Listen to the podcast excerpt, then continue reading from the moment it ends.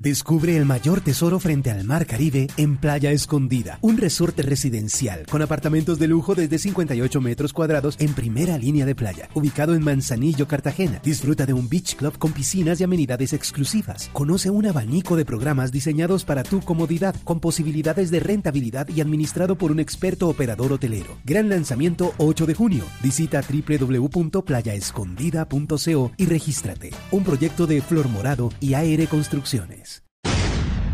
Contundente es el informe de la Fiscalía a la Jurisdicción Especial de Paz sobre el reclutamiento forzado e ilegal de niños, niñas y adolescentes por parte de la ex guerrilla de las FARC en el marco del conflicto. Recientemente, Sandra Ramírez y Rodrigo Londoño Timochenko negaron la comisión de ese delito tan atroz en nuestro país. Dice el informe que el reclutamiento de niños, niñas y adolescentes fue un fenómeno criminal constante en la historia de las FARC que se remota a comienzos de los años 70. Se convirtió en una estrategia funcional a sus objetivos políticos militares que continuamente requerían el engrosamiento de las filas. La denuncia más antigua registrada en los sistemas de la Fiscalía es de 1973, aunque otras fuentes, por ejemplo, dispositivos incautados en operaciones militares en poder de las autoridades, evidencia en casos que no se encuentran reportados en el ente acusador.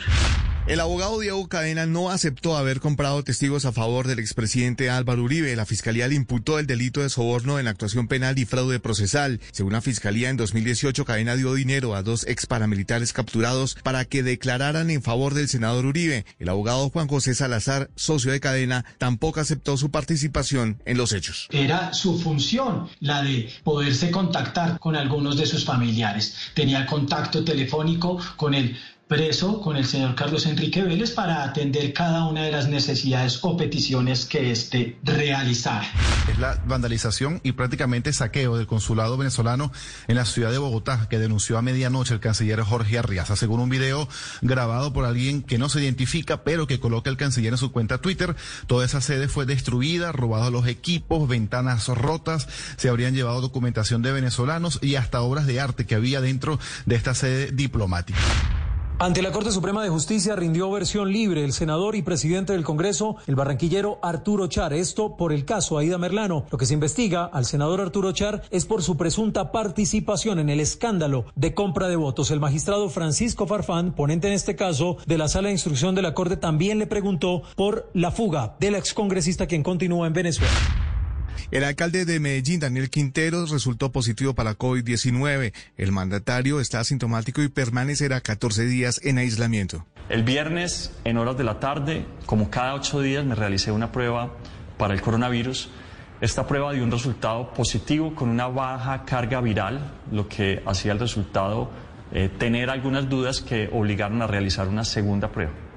Esa segunda prueba ha resultado positiva, acabo de recibir el resultado y por tal razón me he movido al PMU, será el lugar desde donde estaré tomando las decisiones, si Dios quiere, estos 15 días de aislamiento que requiero.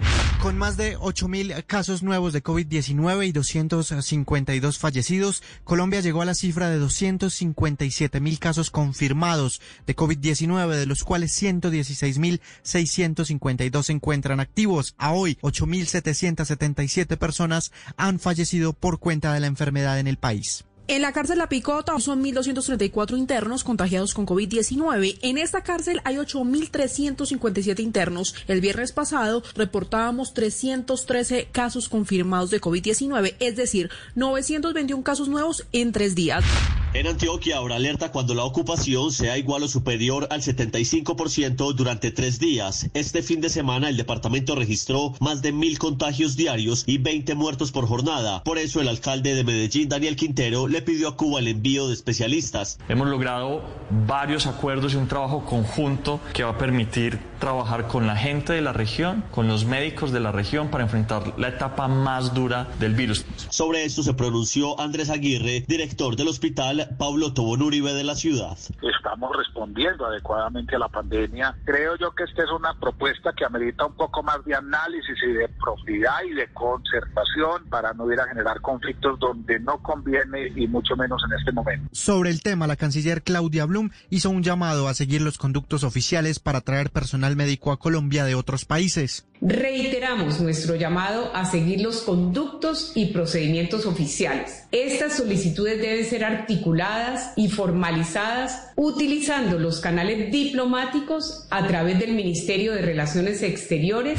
El presidente Iván Duque se refirió a la polémica por la solicitud de apoyo de misiones médicas de otros países que hizo el alcalde de Medellín. Yo creo que lo importante es aquí tener claro que aquí no hay ningún sesgo ni discriminación con respecto a países, pero hay unos procedimientos que han sido establecidos con rigor por parte del Ministerio de Salud. El ministro de Salud aclaró que si se llega a necesitar apoyo sería para servicios no COVID. Quiero dar esto muy claro porque este tipo de servicios serían los cuales se necesitaría ese aporte, ese soporte y seguimiento que era necesario para poder tener ese recurso humano. Algunos gremios en Colombia están pidiendo una tercera emergencia económica y lo que está haciendo el gobierno es avanzar en nuevas iniciativas que no necesariamente implican un estado de emergencia. Así lo explica el ministro de Comercio José Manuel Restrepo. Viene estudiando el procedimiento y está finiquitando ese estudio para poder ofrecer alguna forma de crédito directo.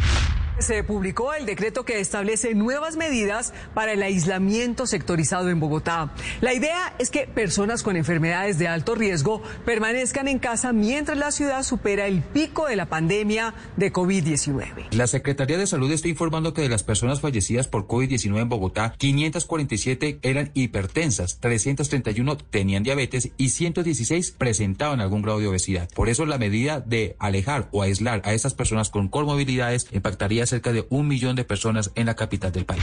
El mundo superó las 650 mil muertes por COVID-19. Los rebrotes causan alarma en China, Australia y ponen en jaque la temporada turística en España. El asesor de Seguridad Nacional de Estados Unidos dio positivo. Según las autoridades de Moscú, el próximo mes una de sus vacunas, la que se está produciendo en el Hospital Militar de Burdenko, podría ya estar disponible para el gran consumo. Sin embargo, hay serias sombras sobre el proceder de las autoridades de Moscú. En primer lugar, el estudio previo se ha realizado en apenas 20 voluntarios, todos ellos miembros de las Fuerzas Armadas y todos ellos con buen estado de salud. Estás escuchando Blue Radio.